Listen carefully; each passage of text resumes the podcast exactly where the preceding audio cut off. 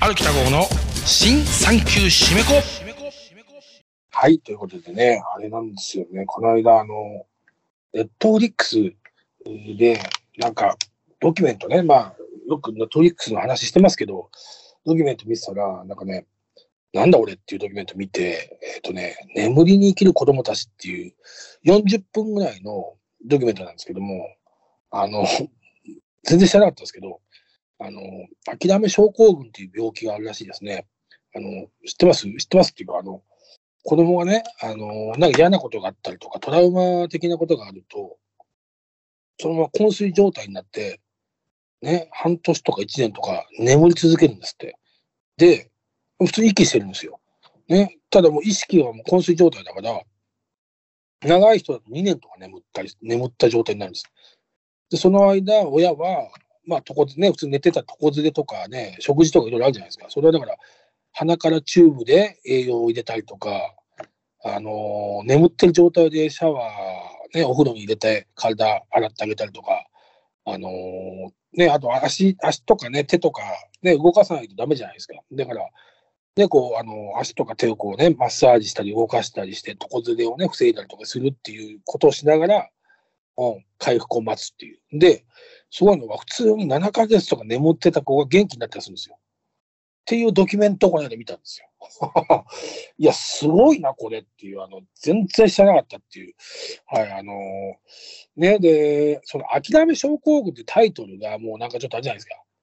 ね、諦め、諦め症候群っていう名前どうなのっていう感じで、うん、そういうこ、この病気の何、重さ加減に、この、ちょっとこう、なんかこう、コミカルな名前いや違うだろうみたいなのもちょっとあるんですけども、にしてもすごいなと思って、で、もう一個すごいなと思ったのは、その、ね、なんかと嫌なことがあって、で、そのね、映画の中の子供たちはスウェーデンに難民として逃れてきたらしいんですよ。で、どこの国から難民として逃れてきたのかが、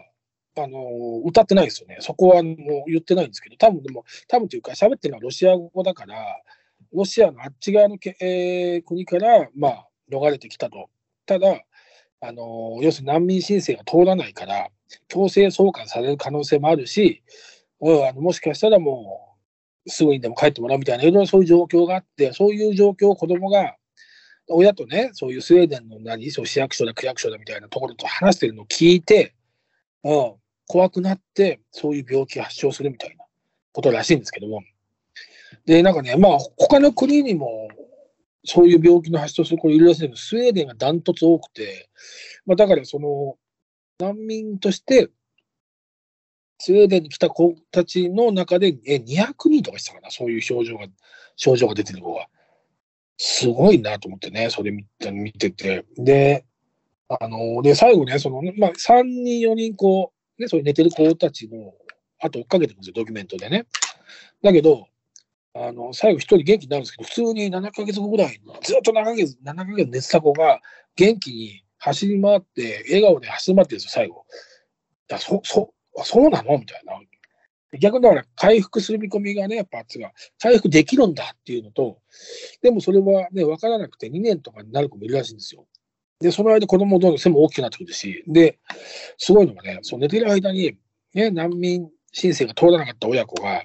難民としてね、受け入れられると。だからずっとスウェーデンにいていいですよってなったら、そのことを眠ってる子供に報告するんですよ。うん。そうすると、子供は、それで毎日言い続けるんですよ。眠ってる意識がない子にね。でもそうすると、その子たちは少しずつ改善していくんですよ。希望が持てるかみたいな。本当かよみたいな。すごいでしょ。なんかだから、寝てても意識としてちょっとあるみたいな。でね、いろいろ症状の段階があってね、まあ眠って全く動けないこと、眠ってるけど、水とかはちょっと飲めることか。うん、そういうのもいろいろいて、すごくそこの、いやいや、その本当にね、奇病というか謎の、うわ、これは知らないなっていう。人間ってやっぱ、本当に嫌なことあったりすると、そういうことになるんだっていう。ね。でだから、まあそこの延長上に俺は僕わかんないですけど、そういうなんか、うつだとかあんのかなと思って。いやね、びっくり。40分ぐらいの短いドキュメントだから、ちょっと見てくださいよ。あの、すごいなと思って。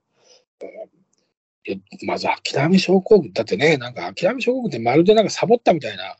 ね、印象を受けますけど、全然そんなんじゃないんですよ、本当に見ると。設立だなっていう。で今ね、ほら難民ね、日本でもね、いろいろね、入管法がどうたら改正なんで揉めてますけど、ね、全然思いますけどね、あの、別に受け入れりゃいいじゃないかと思いますけどね。いや、それは違うんだって人がいますけど、ね、な何あれ起こってんだろうね、自分のところに迷惑がかかるから起こってるのかな、それともなんか、自分の税金が無駄に使われるからってことで起こってるのかね。うん、まあ、それいいんだけど、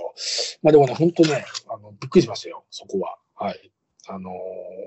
やっぱね、ネットフリまあネットフリックだけじゃないですけど、やっぱドキュメントって、うん、あのー、本当とんでもないものが出てくるなっていうね。うん、いや、あの、結構今週のね、一番びっくりしたぐらいの映像でしたね。はい、いろんな意味で。ね。で、まあ、いつもの通り、あのー、まあ、見てて、まあね、皆さん、もうね、騒いでますけど、今もう首が、ビートたけしさん、ね、北野たけし監督、首、ね、この間ね、制作発表バーンとあって、ね、すごかったですね。ね、いや、この間撮るなって言ったんですよ。めちゃめちゃみんなもう、もう、あの、大喜びですよと。ね、あの、あれ、加瀬、加瀬さんかな？ね、信長役の、織田信長役の加瀬さんが、あの、ちょっとこう、まあこれ、YouTube でも流れてるし、まあなんだろう、ニュースなんかでも流れてたんですけど、だからね、あの、北野武監督の映画の暴力は、なんか品があると。すごくそういうふうに感じるんですよね。って言ったら、もう、殿がすかさず、はい、えー、そこがミーケと違うところですっていうね。三池隆監督ね、バイオレンスの映画ばっかり撮ってる。いいですね。え、私の方が、え、教養もんです嫌がらもいいんじゃないですかみたいなね。っていう話を、この間、殿にしたんですよ、直接会って。っていう、殿の受け答えにみんな、あの、大笑いしてましたよ。それは、そうか、映画ファンはみんな、三池監督がね、暴力のな、そういうな、結構ひどい暴力を取る映画撮るのも知ってるから、みんな、みんなあれ、ちゃんと分かったかな、みたいな。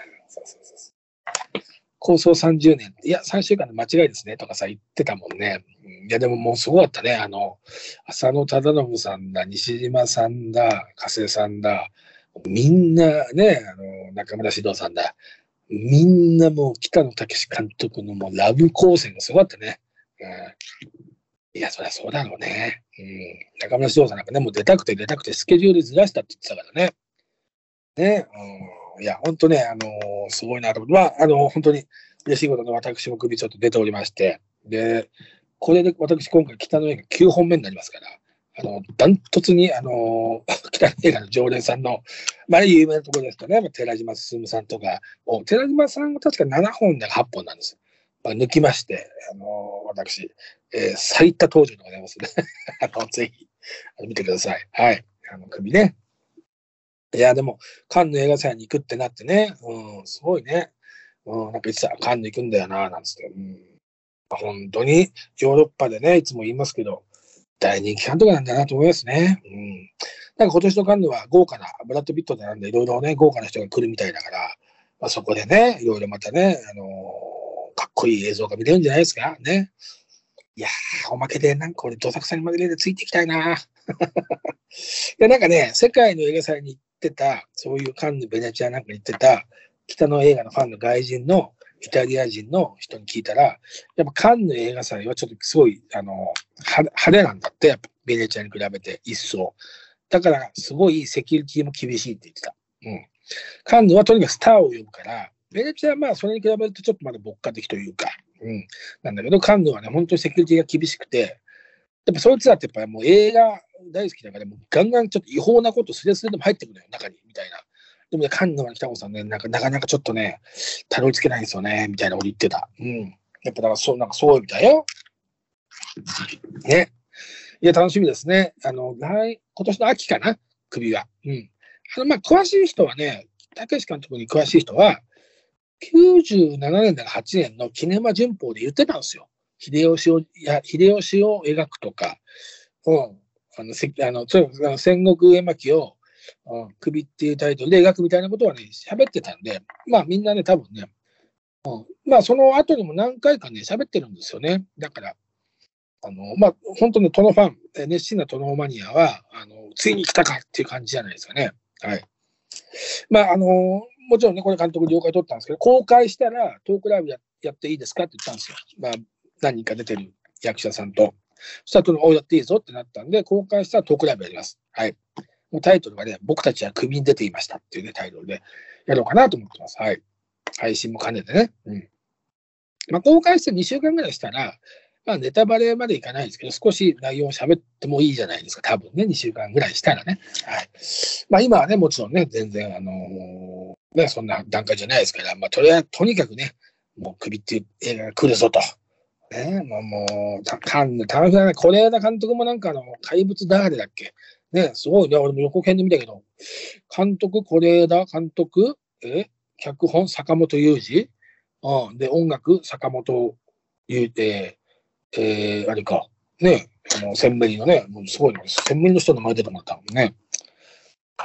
そうそう、でね、すごい豪華じゃない。すごい楽しみですね。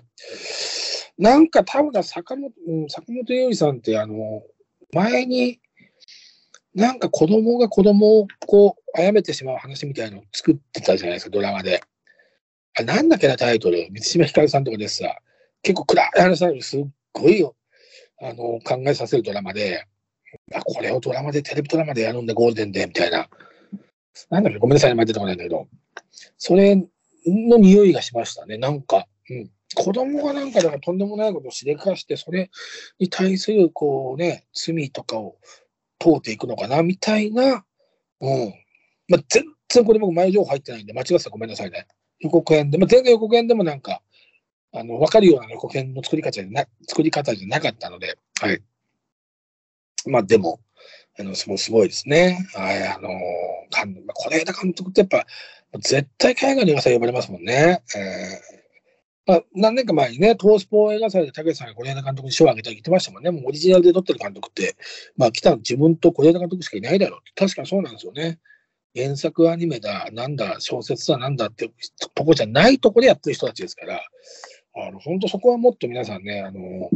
ちょっと映画好きなら、まあ、そこはもうやっぱ未然に来て見に行かなきゃダメじゃないかなっていうね。ももちろん原作だろうと、漫画原作だろうなんだろうとね、面白ければいいんですけど、やっぱ作家のね、監督としてのオリジナルというかね、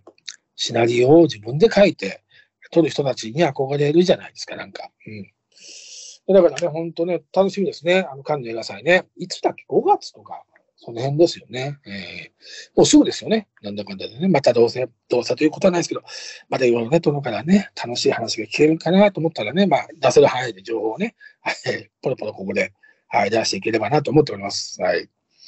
で、あとね、まあ、私、ボイシーっていうね、なんか音楽アプリのやつに、ね、前も喋りましたけど、そこにね、なんか、やらせてもらうことになりましたんで、今週の月曜日から、4月の24日からね、毎日やっております。はい。あの、朝6時更新でございます。はい。ね、もう月曜日は映画とかね、火曜日はドラマとかね、水曜日は小説とか、そういう感じでテーマを決めて、えー、365日、10分間毎日朝6時から、はい、毎朝カルチャー、歩きた号の好きにならずにいられない、毎朝カルチャーというタイトルでやっておりますんでね、あの、まあ、10分程度ですから、なんかね、あのー、通勤のお供でもいいですし、ね、なんか、うん、なんかちょっと隙間さんね、あなんかわかんないけど、ファッションヘルス行ってね、待ってる時に聞いてもらってもなんでそこなんだっていうね。まあ、とにかくまあ通勤のお供にでもね、えー、お暇つもね、えー、ちょっと皆さんのお耳をね、拝借して、はい、ぜひ、ね、あの、やってます。あとは、まあ、あと、だから5月5日、独演会、はい、迫ってきております。はい、えー、私の独演会番外編、歩きたこニューライブ、えー、大好きな人の弟子になるということ。はい。まあね、ちょっとあの、まあもちろん楽しいことも、楽しいお話もいっぱいしますけど、やっぱ人、今ね、ちょっとずっと、まあ何を喋ろうかなとまとめてるところで、やっぱこう、竹内さんと出会って人生がもちろん変わったのは間違いないんですよ。もうそれはもう本当に。もしあそこで竹内さん弟子になってなかったら、自分は何を今やってたんだってことをゾッとしますよ。本当に。で、まあそれはいいんですけど、で、その前にもね、何人かね、ターニングポイントで出会った人がいるわけですよ。3人、4人。この人のこの言葉に俺ちょっと出されたなとかね。うん。あ、なんかやっぱ忘れないな、あの人にあれ言われたこととか。やっぱ50歳もね、50年も生きてれば、やっぱあるわけですよね、そういう人が。うん。やっぱり僕はその中学校とかなんかすごい素敵な恩師に出会ったみたいなのはないんですけど、うん、そのバイト先の先輩とか、うん、そういう同僚とかに、こう、言われた言葉とか、励まされた言葉みたいのが、背中をあそ、そういう言葉に後押しされたり、本や映画に後押しされて、遅く、えー、遅いんですけど、25で竹内さん自身になったわけですから、あのー、別に一人のね、思い、えー、思いつきというか思い込みだけではないってことですよね。何かしら影響を受けたり、まあ、もちろんその直接竹内さんの本を読んで影響を受けるっていうのは大きいことですけど、それ以外にも、不特定多数の、ね、そういう、まあ、サブカルチャーというか人とか、そういう人たちの影響を受けて、弟子になってるわけですから、あのー、そこをね、ちょっと掘り下げ、プラス、いやこの瞬間見れて、本当、たけしさんの弟子になれてよかったなみたいな瞬間もあるわけですよ、やっぱ。あその辺もちょっと語っていきますので、あの、簡単に言えば終わった後にね、あ誰かの弟子になりたいなとかね、恐ろしく好きな人を見つけたいなみたいなものになればいいかなという、はい、あのそんな感じで、あの今掘り下げております。はい。もうしこしこやってますよ、なんか。あの、カラオケボックスで喋ったりする練習ももちろんしますけど、ちょっとバイクで田舎の方ちょっと行って、あぜ道で、ね、喋って練習したりとか、はい。ね、やってます。はい。ね、だ今気候がね、暖かくなってきましたから、練習するの苦じゃないですからね。はい。まあ、ということで、えー、5月5日、はい、歩きた号、大好きな人の弟子になるということ、中野ゼロホール視聴化ーですね。はい、19時からです。はい、チケットはチームフルスイング、歩きた号で検索してください。はい、もしくはね、歩きた号、独演会で検索していただければどっかに引っかかると思いますので、はい、中野でね、19時からお待ちしております。ぜひよろしくお願いいたします。